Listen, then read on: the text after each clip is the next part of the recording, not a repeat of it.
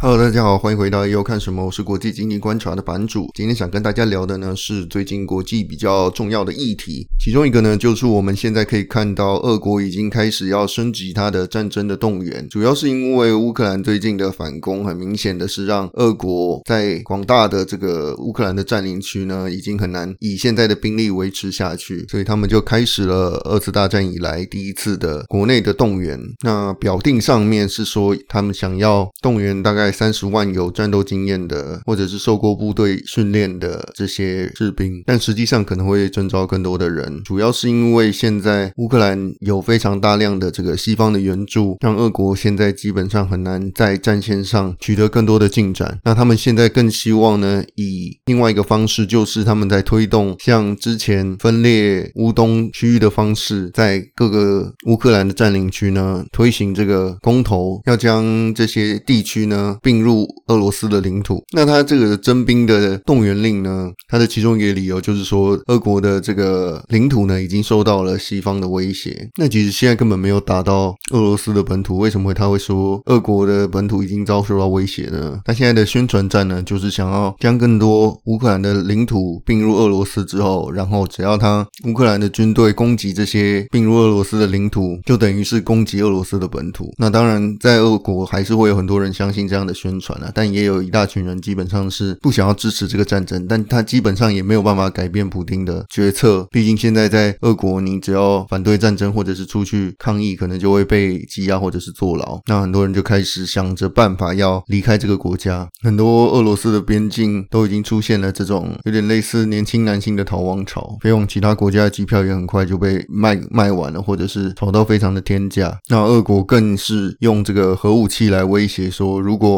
西方继续支援乌克兰，那俄国会不排除动用到更多的军事选项。像他们现在之前哈尔科夫被反攻之后，他们就开始攻击这些民生的设施。那其实整个世界确实是面临一个蛮危险的时刻，因为毕竟现在俄国拥有大量的核武器，然后普丁基本上他做这个动员动作，就代表他没有打算要认输。他觉得现在是整个北约透过乌克兰在对抗俄罗斯，所以他觉得自己也没有办法往后退。他唯一能做的，并且能够持续维持自己的政权的方式，就是要花所有的代价来打赢这场战争。他其实也不在乎有没有更多的这些俄罗斯的男性、年轻的这些劳动力或者是经济，因为他的决策而毁坏。那他也很明显的将他俄国现在拥有最大的这些筹码，像是能源还有核武器的威胁，把它拿来当做一个希望能够逼退包含北约和欧洲这些国家对于乌克兰的支援。那欧洲。也很明显的面临了很强大的压力，毕竟能源的价格是欧洲不管一般平民或者是整个工业制造业很难以承受的这个代价。但对于西方来讲，现在的政治人物其实也很难做出有什么更好的选择，因为如果现在开始退缩的话，那俄罗斯就能够拿下。或许很多人会说，那是那是乌克兰的事，也不是他们的事。但其实，在克里米亚被俄国用类似的手段拿下之后，其实大家的想法就是这样。让普丁他觉得俄国的。安全范围是永远不够的嘛，所以你这一次让他拿下了，然后没有付出什么代价，他就会拿下更多的领土。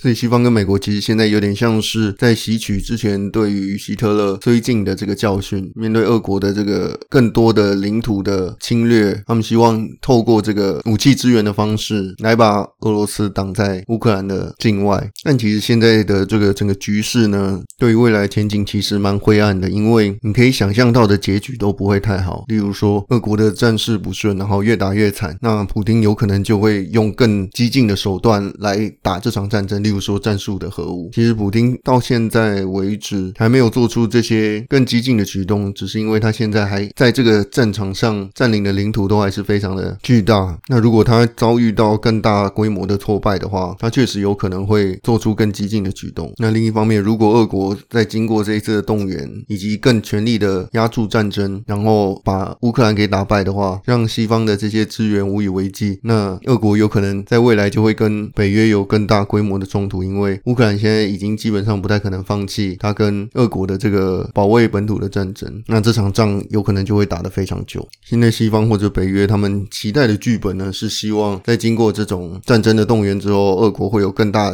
的民意的反弹，那可能就会动摇普丁的政权基础。但我觉得这个大部分都是西方国家。有一点一厢情愿的预估，或者是说他们希望发生的剧本。但事实上，这些独裁者他们控制整个国家的手段是非常坚固的，而且只要俄国的财政还能够支持，像这些能源还能够持续的在市场上贩售，那俄国现在是有点像是摧枯拉朽，都要把乌克兰给打下来，或者应该说，普丁他现在是在贯彻他强人的意志。那对于他个人来说，这场仗当然是只能赢不能输。那对他来说，所谓的赢呢，就是把他想要占领的领土给占下来。那推动这这四个州的公投呢，就是要做到这一步，然后把俄罗斯的领土给扩大。那只要西方持续支援乌克兰，俄国就会用这个借口说他们已经在攻击俄罗斯的本土，因为这几个地方是通过公投并入了俄罗斯。虽然说这个主张是非常荒谬，而且其实中国也不太可能会支持通过这样子来吞并领土，但现实上是中国跟俄国有一点像是一个战略绑定的伙伴，不太可能放任俄国或者是普京政权这样倒台，那对他来讲会有一个很坏的示范作用。但我们几乎可以确定的就是，这场战争呢，已经改变了整个世界的风貌。现在更多国家他们更关注国家安全的议题，也就是说，在经济上大家会更注重这些会不会过于依赖某些独裁政权的这个问题，导致他们的经济或者是他们的国家政策很容易受到影响。那当然，对于经济来说，更有效率的分配资源，当然是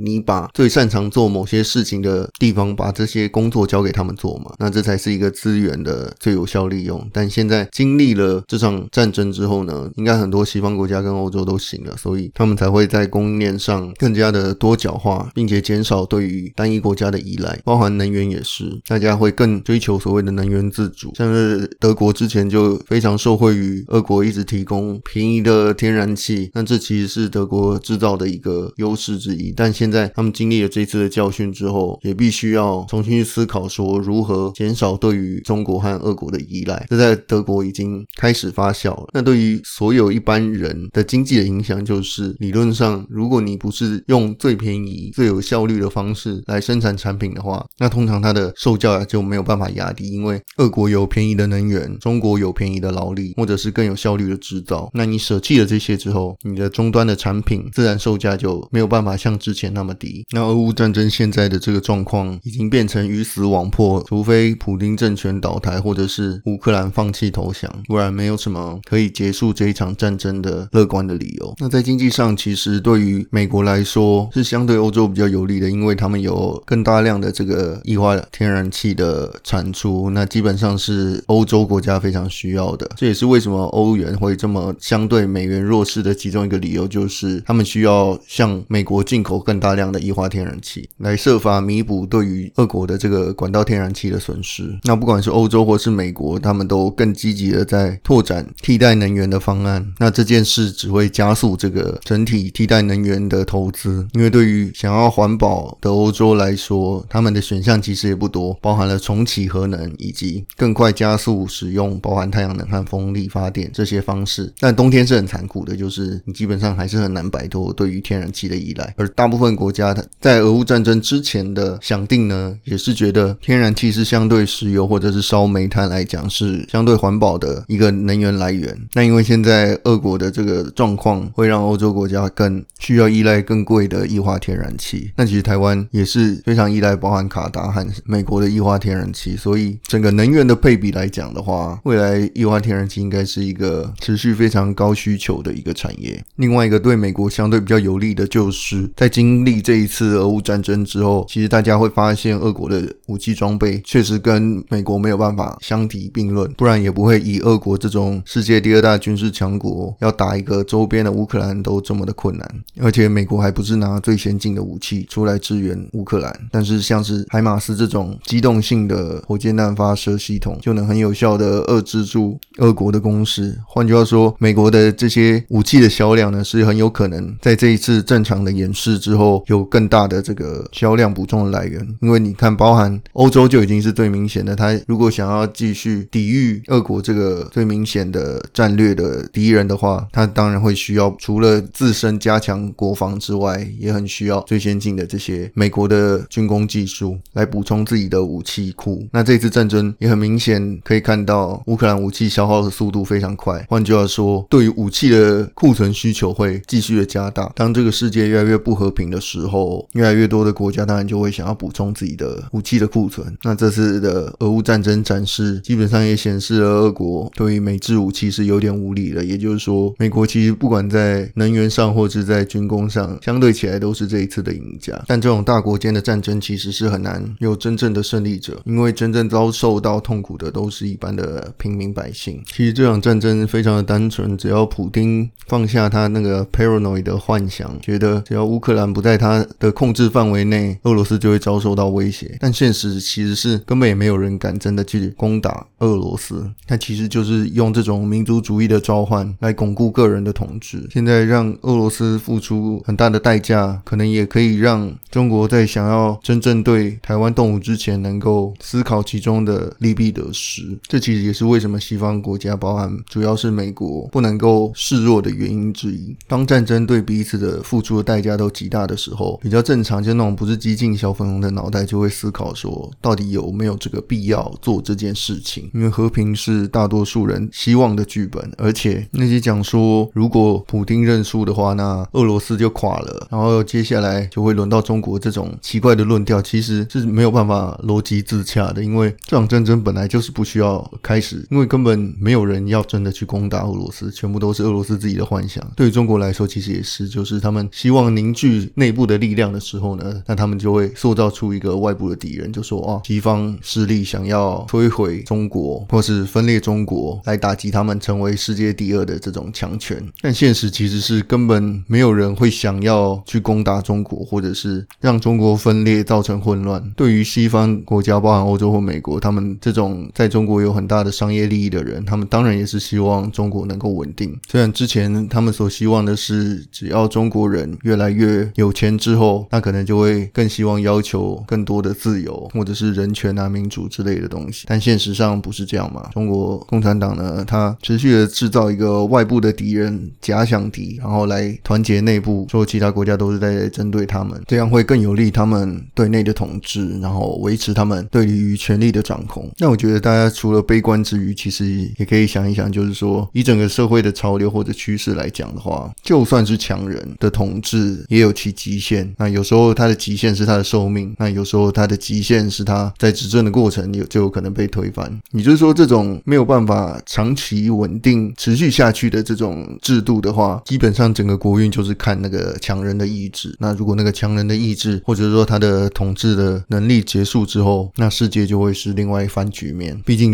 人是不可能长生不老的嘛，所以你如果有越强大的强人，那之后就有可能有越大的反扑或者是灾难。整个社会终究是需要用制度才能够有更稳固的持续下去的基础，即便它可能效率没有这么的高，但整个系统其实是会相对的稳定的。因为如果是强人的话，那他未来就会有后续接班的问题，那接班就会造成更多不同种的权力斗争，那这样子的社会稳定性其实是更难以预测的。这次的节目本来还想要再聊一下这个联准会它的最新的利率决议，那我们能留到下次再跟大家分享。那之前跟大家分享过，我们还有国际经济观察跟 JC 财经观点有合作出了一个二零二三的招财历，将会在下周二九月二十七号中午十二点开始贩售。那如果有兴趣的人，可以先加入泽泽的 Line，会有超早鸟的最新的通知。那你只要是超早鸟的话，就会有最优惠的价格，以及首日下定会有神秘的开运礼。那欢迎有兴趣的人可以到资讯栏连接加入泽泽的赖好友来取得早超早鸟的通知。那有最新的消息，我们会再跟大家分享。我们下次见，拜拜。